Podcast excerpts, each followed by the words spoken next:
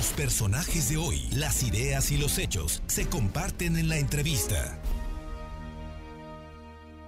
Vamos a la zona cero, ahí con don Gustavo Ariza Salvatori, encargado de protección civil del municipio, para que nos dé los detalles. Gustavo, muy buenas tardes y pues qué lamentable que esto ocurra, pero tú ya lo habías advertido con mucha anticipación de los riesgos que se estaban corriendo por las tomas clandestinas.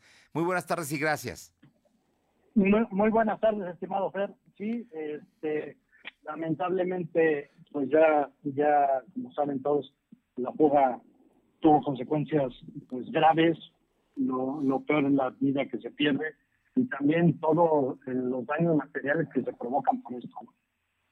Eh, eh, cuéntanos, ¿cuál es la situación en este momento que guarda la zona? Parece, parece que ya están terminando de eh, estar buscando precisamente si había debajo de los escombros y de toda esta explosión que destruyó hogares, si se habían encontrado cuerpos y, y algunas otras lamentables consecuencias. Mira, este, como tal, no hubo cuerpos, no hubo, no hubo restos debajo de escombros.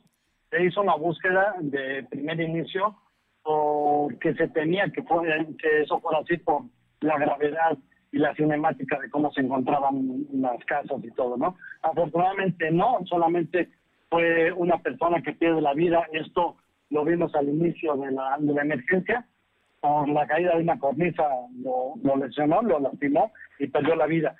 En este momento, las tareas de búsqueda y rescate se han terminado, se concluyeron el día de ayer, eh, por la tarde noche y únicamente en este momento se está dando pues prioridad a la población, atender a las personas que se quedaron sin hogar. Eh, el alcalde Eduardo Rivera precisamente está en ese momento recorriendo los albergues temporales para ver los requerimientos de las personas, qué es lo que se ofrece, y nos ha encargado mucho precisamente la parte de la atención a las personas, el trato humano a las personas que perdieron prácticamente todo, en ver en qué las podemos apoyar, cómo las, las apoyamos, eh, dirigirlas hacia los centros de, apoyo, hacia donde tengan que volver a hacer trámites, donde tengan que volver a, hacer pues, prácticamente su, su vida y seguirla de manera cotidiana. Eh, Gustavo Ariza, tú como encargado de protección civil, eh, entiendo que están totalmente coordinados la Defensa Nacional, la Guardia Nacional, el Gobierno del Estado, el Ayuntamiento de Puebla, todas las autoridades involucradas. Eh, ¿Hay alguna estimación de cuándo empezará a regresar a la normalidad? ¿Cuándo la gente podrá regresar a los hogares que no fueron totalmente destruidos? A esta zona que es una zona grande que, que estuvo afectada. Mira, sí se prevé que se haga un regreso a las personas donde no hubo daños, donde ahorita únicamente se mantiene eh, pues prácticamente acordonado precisamente para la evaluación de daños, para que puedan todas las autoridades, como usted, como tú lo dices, estamos perfectamente coordinados desde las autoridades federales, estatales y municipales, precisamente para hacer la evaluación de los daños, terminar con esta evaluación de los daños, ya que la gente eh, pueda empezar a regresar, pero escalonadamente y ordenadamente en donde sí pueden regresar. Esto puede ocurrir eh, pues prácticamente mañana o pasado mañana. Vamos a esperar las indicaciones también de Pemex, las indicaciones de infraestructura tanto del Estado como del municipio, porque se está haciendo la evaluación de los de, la, de las viviendas para que esa gente pueda regresar. Gustavo, yo sé que estás muy atareado y perdona que te quite estos minutos y te hago una última pregunta.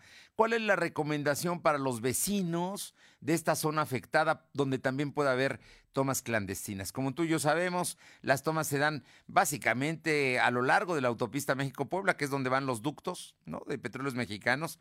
Desde allá, la, la zona de Esperanza hasta pasando San Martín Texmelucan, hay siempre riesgos, ¿no? Y hay mucha gente que habita zonas de riesgo que se han ido a, plantar ahí o que les han vendido o que no han cubierto con las necesidades. Pero eso ya es un problema de los ayuntamientos que dijo el gobernador se va a revisar. Pero en este momento, ¿qué se les recomienda a todas las personas que están en estas zonas de riesgo? Primero, que en cuanto vean algo sospechoso, por favor que hagan su denuncia.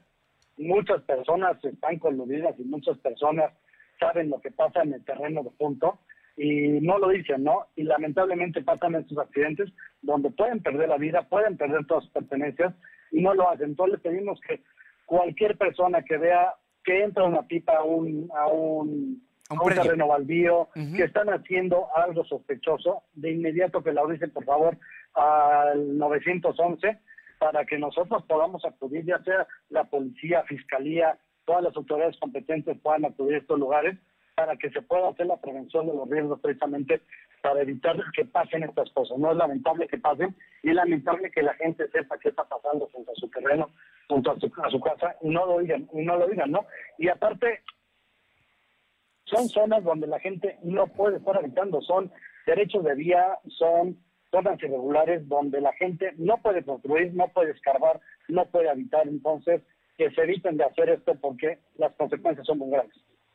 Pues el reto es enorme. Muchas veces la gente no denuncia, hay que reconocerlo, por temor a la peligrosidad de los delincuentes, pero hay también denuncias que son anónimas, que bien pueden ser a través del 911 y si no entiendo hay una línea también de la Defensa Nacional para poder hacer, eh, si no estoy mal, es 088 la que la que hay 089 089 pero que, que se hagan que se hagan las denuncias. Es es parte es lo que garantiza su vida y la de sus familias Así es, sin, lugar a dudas es lo que va a salvar la vida de la gente.